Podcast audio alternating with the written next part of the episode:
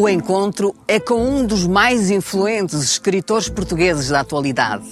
Atravessa fronteiras e é lido em mais de 10 línguas diferentes. É peregrino por mundos, culturas e gentes, mas a essência da sua escrita está aqui, no acervo imemorial do Alentejo Profundo. José Luís Peixoto, primeira pessoa.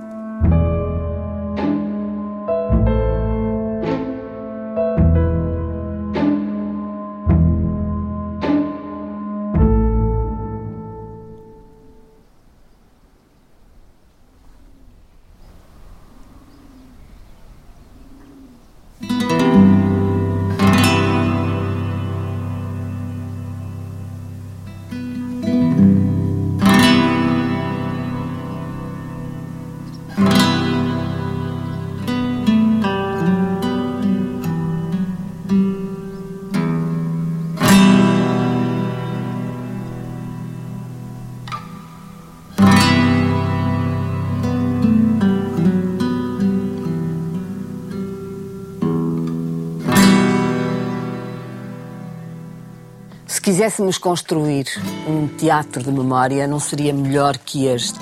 Ouvimos ao longe os galos, aí estão eles, e estamos num pequeno terreiro que se vê que já foi o, o grande centro de uma lide doméstica e que hoje está menos orientado. É, está à espera de, de novos tempos, porque esses tempos vão chegar, também acredito mas aqui foi onde eu fui criança, era onde eu passava horas a brincar. Sempre tivemos aqui a lenha e o meu pai, como era carpinteiro, ah, muitas vezes a lenha eram restos de madeiras que davam ótimos brinquedos e ao mesmo tempo as árvores, é? as laranjeiras, o damasqueiro, havia um pessegueiro, já não existe, o limoeiro e, e os animais tudo isto num espaço reduzido que se agiganta quando escreve sim, sim, ou sim. quando pensa nestes momentos de infância. É curioso, neste momento, ter a noção do seu tamanho, porque realmente a minha memória continua a ser enorme. Embora também a minha infância tenha sido de grandes espaços, porque como eu tinha liberdade total, eu andava por toda a vila, andava pelos campos, andava na oficina do meu pai, que também era muito grande. Todos os vizinhos me conheciam porque eu trepava por todo lado e imitava o Tarzan. e então, muitas vezes até andava mesmo seminu como o próprio Tarzan, aí a subir os muros e toda a gente muito preocupada pela forma como eu andava nas árvores e em todo lado. E no regresso a casa havia os animais, a tal criação, que era sim, muito importante. Sim, sim porque além importante. de ser o sustento de subsistência, havia também alguma ligação, muita ligação emocional. Sim, sim. Claro, porque quando se vive assim no, no campo, a natureza realmente marca muito as nossas vidas. Os meus pais tiveram porcos, ovelhas, vacas. E o porco matava-se aqui, neste espaço? É, matava-se normalmente na garagem também lá era que se pendurava e se desmanchava e tudo isso, mas aqui lembro-me, por exemplo, de ver a minha avó a mexer o sangue, a chamuscar a pele do corpo para depois raspar aqueles pelos uh, na banca, não é? E depois e... as marinadas, certamente, sim, de várias carnes. Sim, depois cortar a carne para fazer também os enchidos que ficavam na chaminé, encher os chouriços, as morcelas, as farinheiras. Que é que vai no espírito quando se volta a um lugar a pisar as mesmas ervas o mesmo chão. Este é um espaço habitado por memórias, não é? É um espaço em que eu ainda no ar ainda, ainda consigo distinguir uh, uh, muitas imagens que aqui vi que ficaram marcadas. Para mim, há uma coisa que é muito curiosa e que é, é, é, um, é quase como um mistério. Eu sonho sempre que estou aqui. Uh, por mais que eu ande pelo mundo, por mais que eu já não viva aqui há tantos anos, é, é sempre em Galveias e é sempre a partir desta casa. E acho que isso é muito significativo.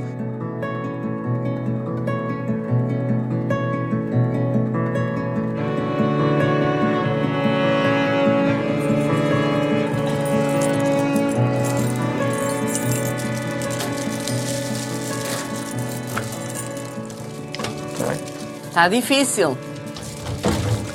Eu acho que Em sonhos já deve ter aberto essa porta muitas vezes, portanto vamos lá. Eu acho que esta porta. Ah, eu não estava aqui a dar o jeito.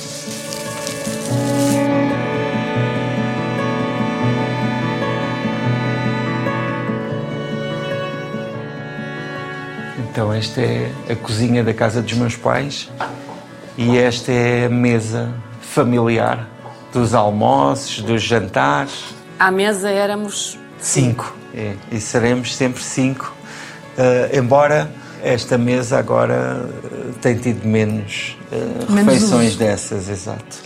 curiosamente, eu estou no lugar do meu pai e a Fátima está no meu lugar. Falta aqui a minha mãe e as minhas irmãs. Mas está aqui a fotografia daquele que torna o José Luís Peixoto escritor. É verdade. Morreste-me. Para mim, uma das coisas que, que sempre me custa e me comove um pouco é saber que o meu pai nunca suspeitou que eu viesse a ser o escritor que hoje sou. Já Luís tinha que idade quando o pai morre? Eu tinha 21 anos muitas vezes eh, tenho a sensação que o meu pai de certa forma deu a vida para que para que essa escrita pudesse existir. Cada um de nós tem sempre uma primeira vez de confronto com a morte. Como é que vamos reagir? Como, como vai, acontecer e o que vai ser acontecido Não, o que acontece é que teoricamente e principalmente nesses períodos da adolescência sabemos que existe, mas depois o facto, a vivência traz uma série de questões novas e que são realmente muito marcantes. O meu pai era um pilar de, de, de toda a família. Uma das suas características mais marcantes é que era, uma, era muito sonhador.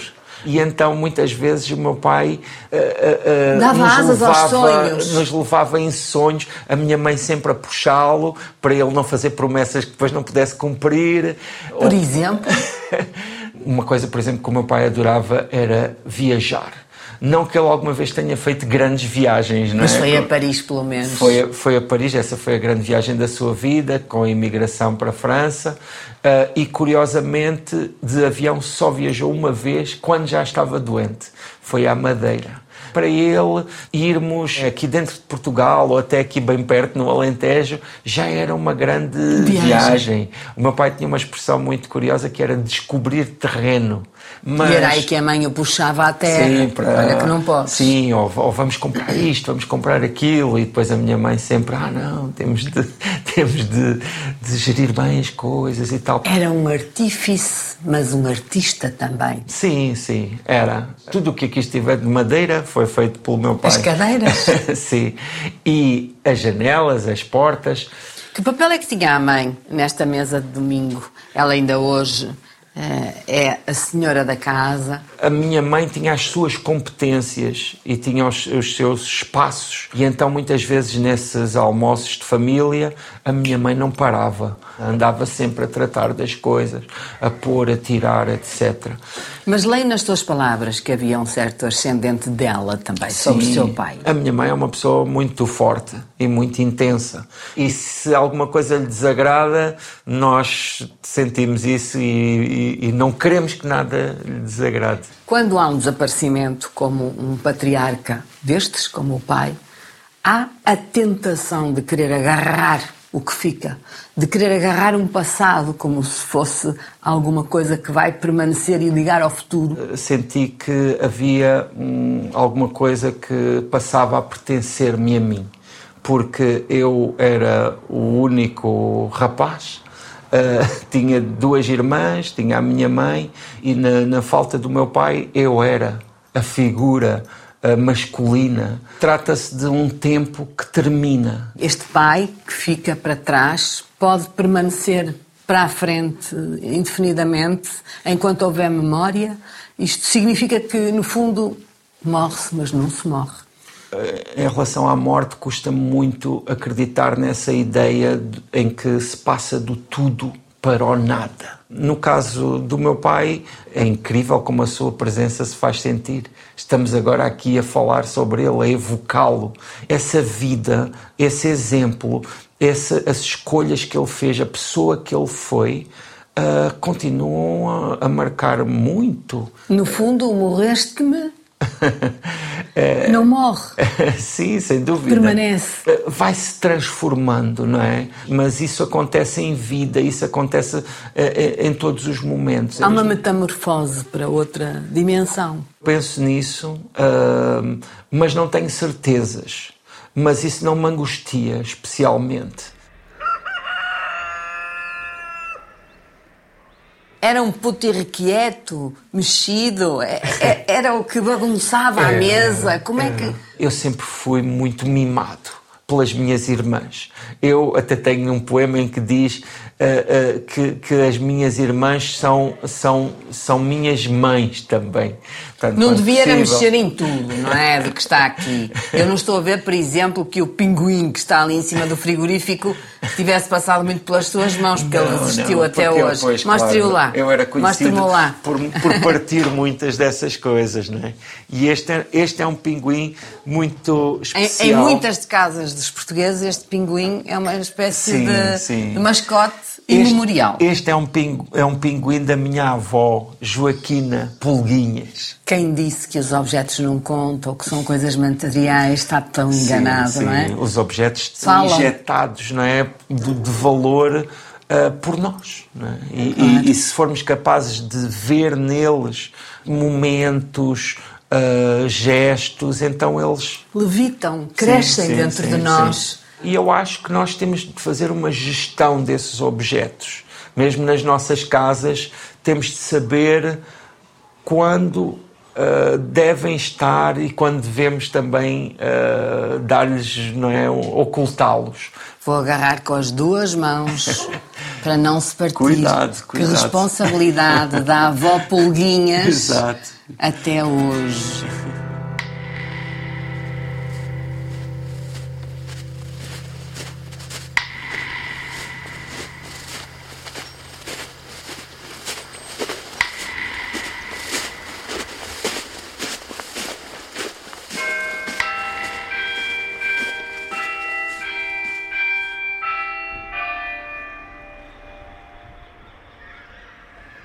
Esta frase aqui, a nossa escola é um ninho de amor, que é uma frase assim que hoje Feita, em dia... um clichê. Exato, é, é, é uma idealização, mas também me permite olhar aqui para o tempo que aqui passava e de relembrá-lo por aquilo que ele teve de melhor também, não é?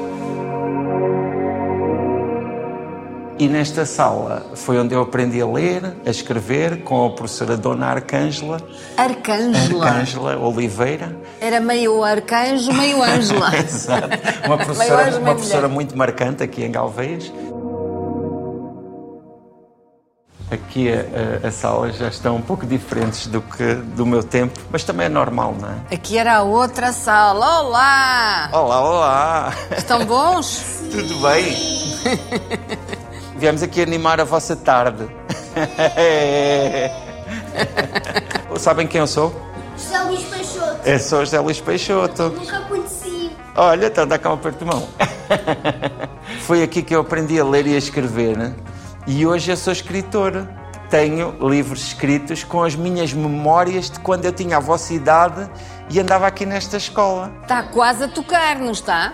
Olha, Olha. aí está. Olha ah. o toque. Pronto. Calma, calma, vamos sair da frente.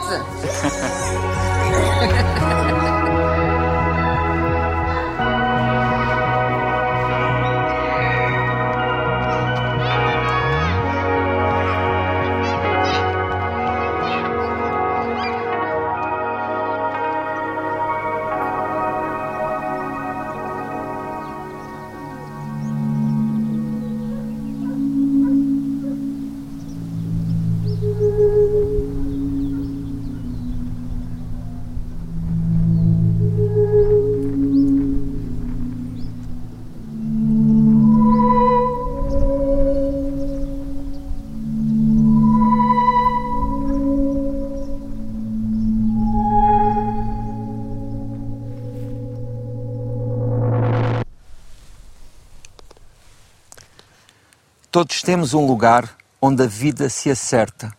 Cada mundo tem um centro. O meu lugar não é melhor do que o teu, não é mais importante. Os nossos lugares não podem ser comparados porque são demasiado íntimos. Onde existem, só nós os podemos ver. Há muitas camadas de invisível sobre as formas que todos distinguem. Não vale a pena explicarmos o nosso lugar. Ninguém vai entendê-lo. As palavras não aguentam o peso dessa verdade. Terra fértil que vem do passado mais remoto, nascente que se estende até ao futuro sem morte.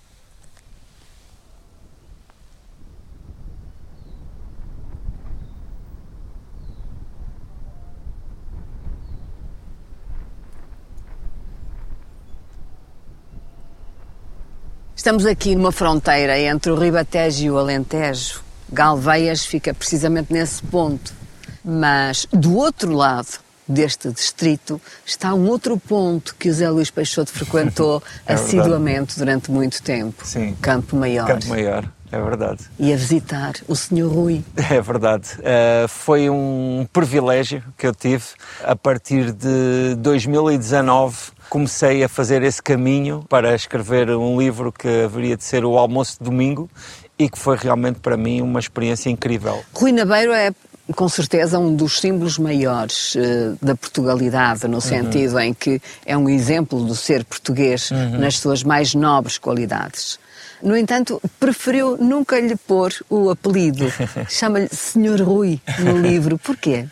Essa é a forma como muita gente se dirige a ele em Campo Maior, que é uma forma carinhosa e que sei que ele gostava. Mas, além disso, havia ali também uma certa intenção de universalidade, como existe sempre na literatura. Diz sempre que essas conversas com ele eram como um caleidoscópio de ideias. Sim. De tal forma eram variadas e brilhantes. Sim. Estamos a falar de uma pessoa que eu sinto que tinha uh, uma série de vocações muito profundas estou-me a referir, por exemplo, à sua capacidade de ler os outros e de estabelecer uma comunicação com eles, fossem presidentes da República ou a pessoa mais humilde. É preciso dizer que foi ele que chamou José Luís Peixoto. Sim, é Foi verdade. ele que É quis verdade, é verdade. que, de certa forma, É o retratasse, dando-lhe toda a liberdade. É verdade. E isso aconteceu, curiosamente, a partir de, de uma entrevista que ele viu justamente na RTP, em que ele fixou aquela pessoa que era eu e anotou alguma coisa do nome e depois tentou chegar ao contacto comigo. Mas sempre vai deixando cair algumas notas de caráter do Sr. Rui. Sim. E uma delas é dizer, por exemplo, que ele não tinha medo das emoções. Sim. Que gostava de tratar a mãe por mãezinha. Sim, uh, Rui Nabeiro, de certa forma, é, é ele próprio paradigma do homem alentejano. Com uma educação mais também tradicional, não tem muitos problemas, às vezes, de verter uma lágrima ou de, ou de uh, cair um pouco para, para o sentimento. E o José Luís descreve as viagens de ida e de volta, de regresso. E nas viagens de ida ia sempre com uma expectativa e até algum temor sobre as Sim, conversas. sim. E nas viagens de volta vinha satisfeito e, e quase que enovoado com tantas Sim, ideias. Sim, sim. Eu, eu confesso que me sentia um pouco intimidado, não é? Porque tratava-se de uma pessoa muito mais velha, com uma vida também bastante não é rica e, e depois era como uma fonte, não é? Uma fonte a jorrar a vida, não é? Vida. E nem sempre se consegue dissociar a figura dele de Dona Alice, Sim, da sim, mulher, sim. que foi eh, e é uma parceira, Uhum. eh, digamos que é companheira de vida. Sim, isso eu senti pelas palavras dele. Porque o cuidado dele com a Dona Alice era permanente. E a forma como ele também contava todas as memórias que tinha com ela, desde o casamento até tudo o que viveram, era claro e inspirador também. O que é que aprendeu com Rui Nabeiro? Aquilo que eu mais apreendi foi a necessidade de ter uma visão da vida global, não é? Ou seja, aquilo que realmente importa. Ah, e eu acho que, de certa forma, a literatura parte sempre daí. A verdade é que o que fica é a natureza. Olhar em volta, gostar. Este céu hoje está muito dramático, não está? está, está. Mas também eu acho que faz parte, não é? O Alentejo é um lugar, a meu ver, ah, de, de contrastes. por um lado, existe uma certa dureza violenta, hum, dificuldade, mas depois também existe uma ternura muito própria. Parece que aqui o céu é maior, não é? E, e, de certa forma parece que nós somos mais pequenos, não é? Perante este universo. Também nos embriagamos demasiado connosco próprios e, e na verdade. Uh, a natureza coloca-nos no lugar. Coloca-nos no lugar e nós somos passageiros, mas enquanto estamos, estamos.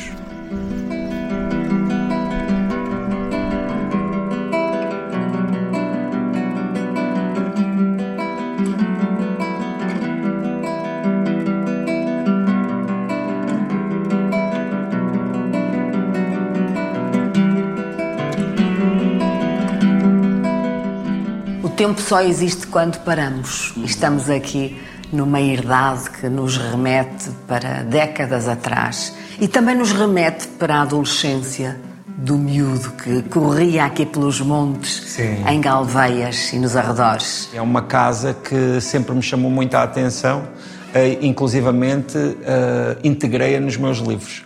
O romance Nenhum Olhar, que foi o meu primeiro romance, tem esta casa como modelo da casa dos ricos. A verdade é que uh, acerta-se-lhe bem essa ideia, uh, que é quase uma frase feita, de Galveias para o mundo e do mundo sempre para Galveias, onde sim, regressa. Sim, sim. Começou uma viagem eh, de nómada por, pelo mundo inteiro, conheceu montes de países, está traduzido em mais de uma dezena de línguas e isso também o transpôs para culturas completamente distintas, uhum. inclusivamente a Coreia do Norte. sim, a Coreia do Norte foi uma surpresa até para mim próprio. Eu estava em Los Angeles, na Califórnia, e numa, numa parte de Los Angeles que se chama Koreatown, onde tudo é coreano. E talvez por isso uh, passou-me pela cabeça a ideia: e se eu fosse à Coreia do Norte? E, não há do e, Sul, e, que certamente era esse o símbolo que estava sim, a ver em Los sim, Angeles. Sim, mas a do Norte era muito mais desafiante e era muito mais. Uh... A do último segredo. Sim, sim, uma coisa que me iria desafiar e ao mesmo tempo era completamente uh, oposto a, a tudo o que eu já tinha feito. E eu, de certa forma, devo dizer que às vezes sinto uma certa tendência kamikaze também, quase de destruir o que já fiz e de, e de fazer tudo de novo. Isso é algo que me entusiasma. O que é para um ocidental uhum. entrar num mundo em que o calendário é a partir do nascimento, do nascimento de, um ditador? Essa experiência de uma limitação tão grande ao nível da liberdade é muito marcante e para lá do, desses aspectos específicos do regime norte-coreano, que são muito fortes, não é? Ah, há todas as questões civilizacionais. Uh, estamos a falar de uma cultura que é muitíssimo diferente da nossa, uh, inclusivamente antes deste regime, não é?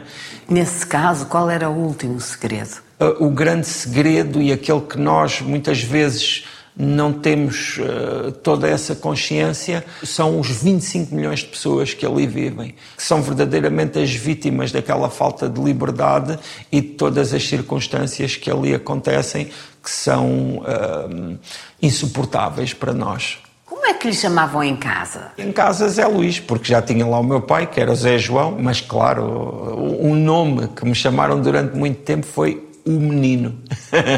o menino entra nas palavras e nas letras através dos livros da Gulbenkian, uh, das histórias que as sim, irmãs sim. e a mãe contavam, mas depois eh, lança-se em voos muito mais altos e aprofundados uhum. e acaba por ser escritor e faz questão de viver da escrita, uhum. o que é uhum. raro e difícil nos tempos que correm. Sim, se bem que eu também entendo uh, viver da escrita como algo amplo, ou seja, estou sempre muito disponível e interessado e sei que cresço com, com projetos que muitas vezes integro e com os quais eu sempre participo como escritor. É também alguém que dinamiza, é um ativista da palavra. Não é um coca-bichinhos que esteja à luz de um candeeiro horas e horas só a escrever. É alguém Sim. que sai para a praça para falar daquilo que escreve e do que os outros escrevem. Isso tem que ver com a minha natureza. Sempre fui alguém que procurou fazer, que não fiquei à espera. Uma vertente minha que, que me marcou bastante e que foi ainda aqui em Galveias que teve lugar tem que ver com a minha ligação à música pesada. Quando eu ainda vivia aqui com alguns amigos, formámos uma banda de música bem pesada na altura. Como é que se chamava? Chamava-se Hipocondríacos. e era uma, uma banda que tinha uma, tinha uma vertente interventiva e tudo isso e nós próprios gravávamos as cassetes, distribuíamos pelo correio, uh, ou seja, montávamos todo o mundo pelo qual essa música se distribuía e isso foi para mim uma escola. É daí que vêm os piercings, sim, as tatuagens, sim, é, é. é, desse mundo sem da dúvida, música sem pesada? Dúvida. Que é um, que é um mundo que não é... Uh, contraditório em relação à, à, ruralidade e em relação a todas essas circunstâncias. E muito menos à escrita. Não, uh, uh, faz parte da mesma, da mesma fibra. Used to the fear for keeping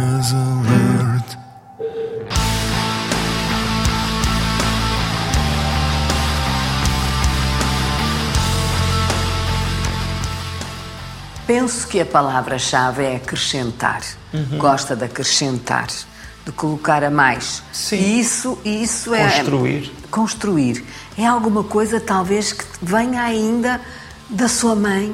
Sim, da, sim, da, sim. da Alzira, da menina sim, Alzira do podcast que já vamos sem falar. Dúvida, sem dúvida. Na medida em que quando ela lhe contava uma história, a história não, quase não tinha fim, Não nunca fim. mais acabava. Exatamente, exatamente. Esticava. Exatamente. As histórias da minha mãe são as do cotidiano, são as histórias da, da, da nossa mitologia local. Em que tudo está articulado. Sim, em que tudo está articulado, porque não sei se é sorte, uh, mas a circunstância efetivamente foi que eu nasci num pequeno mundo, com fronteiras bem marcadas, que é Galveias. Como é que convenceu a menina Alzira a ter um podcast com o nome dela, Menina Alzira? Ela achava que íamos ter umas conversas só para nós e para os, para os nossos conhecidos e que não ia chegar a um grande número de pessoas.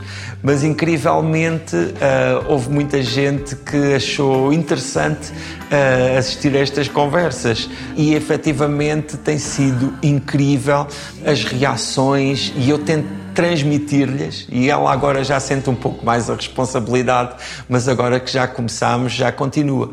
Mas na verdade, estas conversas com a minha mãe, elas já eram muito importantes para mim. Quando dizem que o José Luís Peixoto é um escritor que trabalha muito os temas da morte uhum. e que se interessa muito justamente pela finitude e pelo mistério da vida que ela constitui, isso incomoda-o? Não, não, nada, nada. Uh, aliás, às vezes só uh, uh, pronunciar a palavra morte já era um pequeno escândalo, mas na verdade é necessário pronunciar a palavra morte, porque a morte, em, em grande medida, é algo que dá proporção à vida, que, que, que confere à vida elementos que lhe são essenciais, como nomeadamente o seu caráter irreversível.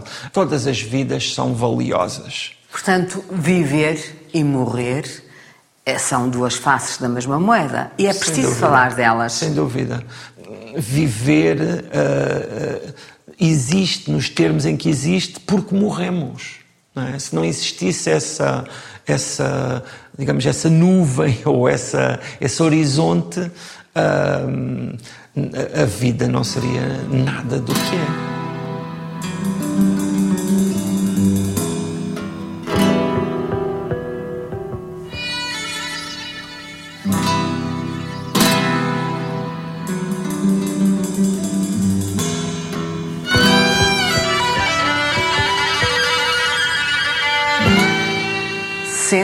Um herdeiro de Saramago ou também de todos os outros escritores que admira e que estão para trás dele? É curioso porque o próprio José Saramago se sentia um herdeiro da literatura portuguesa. É a literatura em língua portuguesa e, concretamente, a portuguesa que mais me marcou e que mais fez com que eu chegasse à escrita. José Saramago destaca-se porque tive a oportunidade de privar com ele pessoalmente.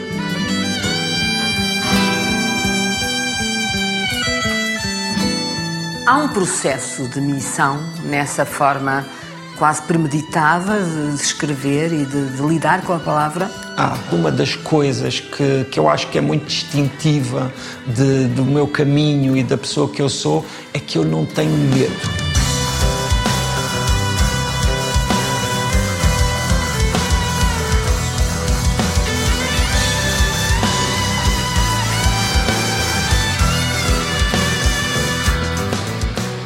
Que é que se comia aqui nesta mesa? Por exemplo, a minha mãe gostava muito de fazer um chispe, ou gostava muito de fazer assim um cozido daquele já portuguesa mesmo, não é? Cheio de tudo. Ou então também muita comida alentejana, com migas, com aquela carne que chamam de alguidar, com aquele tempero. Aliás, alguidares com... não faltam nesta sim, casa. Sim, sim, sim, é verdade, é verdade. Havia certamente um ambiente, não sei se havia um rádio que, estava ligado. Sim, sim, sim, havia. Vinham os mais velhos, eu ia à venda comprar uma laranjada, não é? Ou uma gasosa. O que era um luxo? Era uma coisa que só acontecia nesses dias e lá ia eu com a garrafa para que depois era a do depósito, não é?